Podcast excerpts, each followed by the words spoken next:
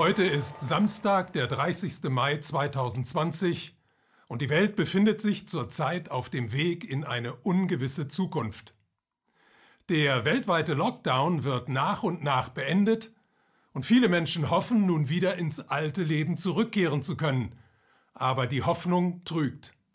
In den vergangenen drei Monaten ist im globalen Wirtschafts- und Finanzsystem ein Prozess vorangetrieben worden, der keine Rückkehr in das alte Leben mehr zulässt. Wir sind ja bereits mit einer einsetzenden Rezession und einem schwer angeschlagenen globalen Finanzsystem in das Jahr 2020 gestartet und haben dann Anfang März einen Absturz des Ölpreises um mehr als 50 Prozent erlebt. Das allein hätte schon ausgereicht, um das System ins Wanken zu bringen. Dann aber kam noch der wegen der Pandemie herbeigeführte weltweite Lockdown dazu, der an den Finanzmärkten ein wahres Erdbeben ausgelöst und zahlreiche Rekorde bewirkt hat.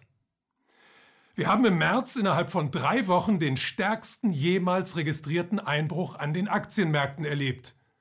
Die Zentralbanken haben daraufhin die bisher größten Summen zur Stabilisierung des Systems aufgebracht und im April ist es dann zum schnellsten jemals verzeichneten Anstieg an den Aktienmärkten gekommen.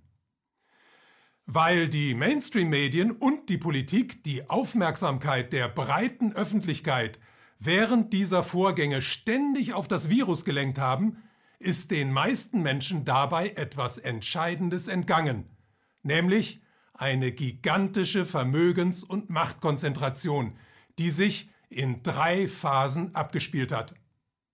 Phase Nummer eins: Nach dem Fall des Ölpreises Anfang März war bereits klar, dass die Märkte kräftig nachgeben würden. Als dann auch immer mehr Länder beschlossen, ihre Wirtschaft wegen der Pandemie stillzulegen, wurde noch deutlicher, dass ein kräftiger Börsensturz bevorstand. Trotzdem haben die Börsenaufsichten weltweit mit einigen wenigen Ausnahmen kein Verbot von Leerverkäufen erlassen. Die Folge?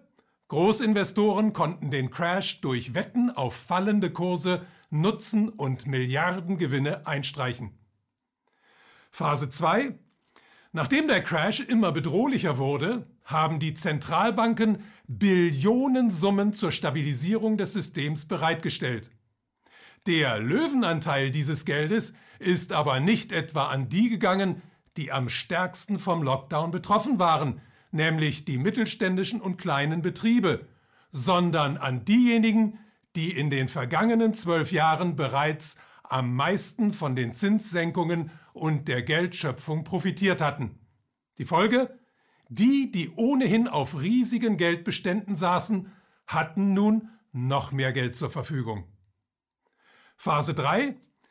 Die auf diese Weise bereits doppelt begünstigten Investoren haben das Geld der Zentralbanken aber nicht etwa benutzt, um den Millionen von Beschäftigten, die von ihren Unternehmen in Kurzarbeit geschickt oder in die Arbeitslosigkeit entlassen wurden, über eine finanziell schwierige Zeit hinwegzuhelfen, sondern es zum großen Teil wieder in die Finanzmärkte gesteckt und so, zum Beispiel über Aktienrückkäufe, im April und im Mai ein weiteres Mal riesige Summen eingenommen. Diese dreifache Bereicherungsorgie hat dazu geführt, dass das Nettovermögen der Milliardäre in den USA laut dem Institute for Policy Studies zwischen Mitte März und Mitte Mai um mehr als 430 Milliarden Dollar auf 3,4 Billionen Dollar angestiegen ist. Ein Zuwachs von 15 Prozent innerhalb von nur zwei Monaten.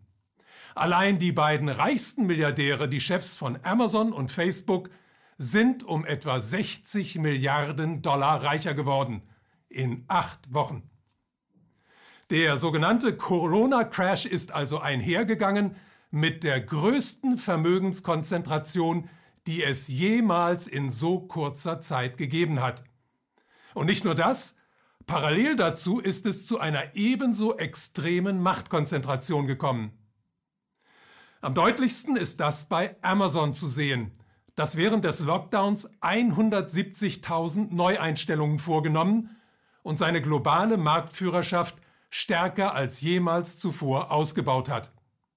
Weniger sichtbar, aber mindestens ebenso bedeutend ist der Machtzuwachs der Großkonzerne Microsoft, Apple, Alphabet und Facebook, die den Weltmarkt heute in einer nie dagewesenen Weise beherrschen und dabei mächtige Verbündete haben.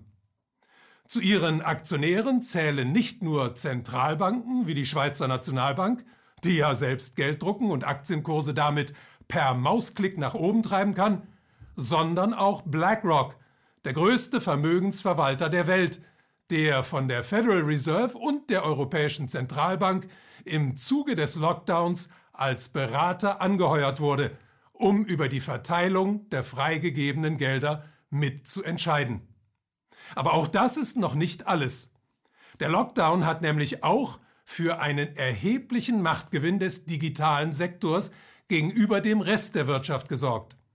Sowohl Homeoffice als auch Homeschooling eröffnen den IT-Konzernen ja riesige neue Märkte. Und auch alte Märkte wie der Internethandel, die Plattformökonomie und die digitale Unterhaltung erleben zurzeit einen gewaltigen Boom, genauso wie der Bereich der Finanzdienstleister, der von der Zurückdrängung des Bargeldes profitiert.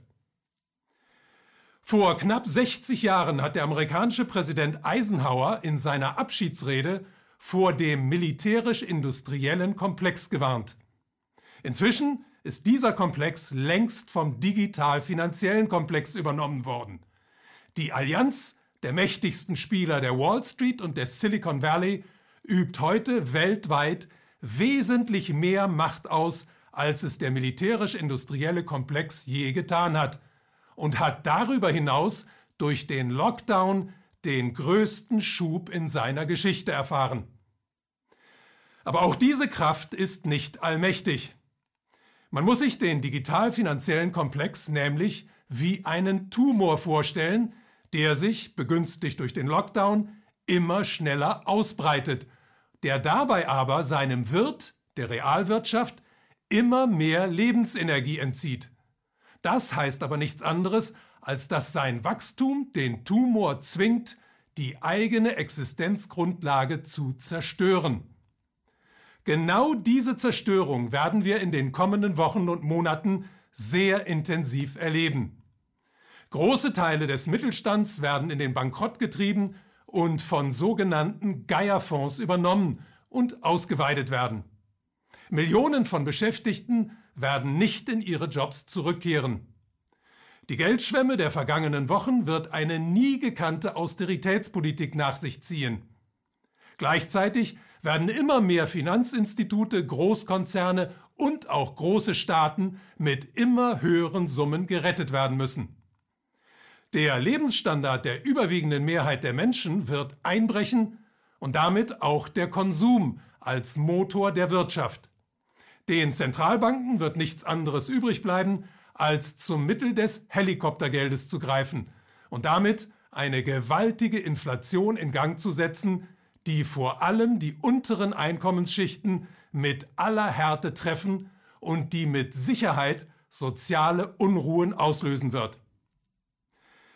Das alles sind düstere Aussichten, aber sie haben auch eine Kehrseite.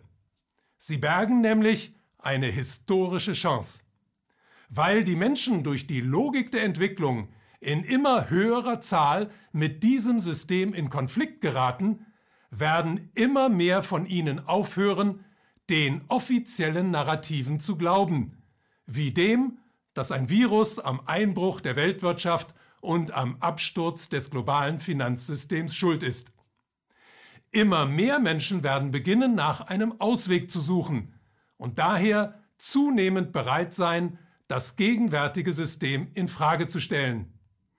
Dieser Prozess wird nicht geradlinig verlaufen, aber er könnte trotzdem dazu führen, dass am Ende eine Mehrheit zu der Einsicht gelangt, die Zeit ist reif für ein demokratisches Geldsystem.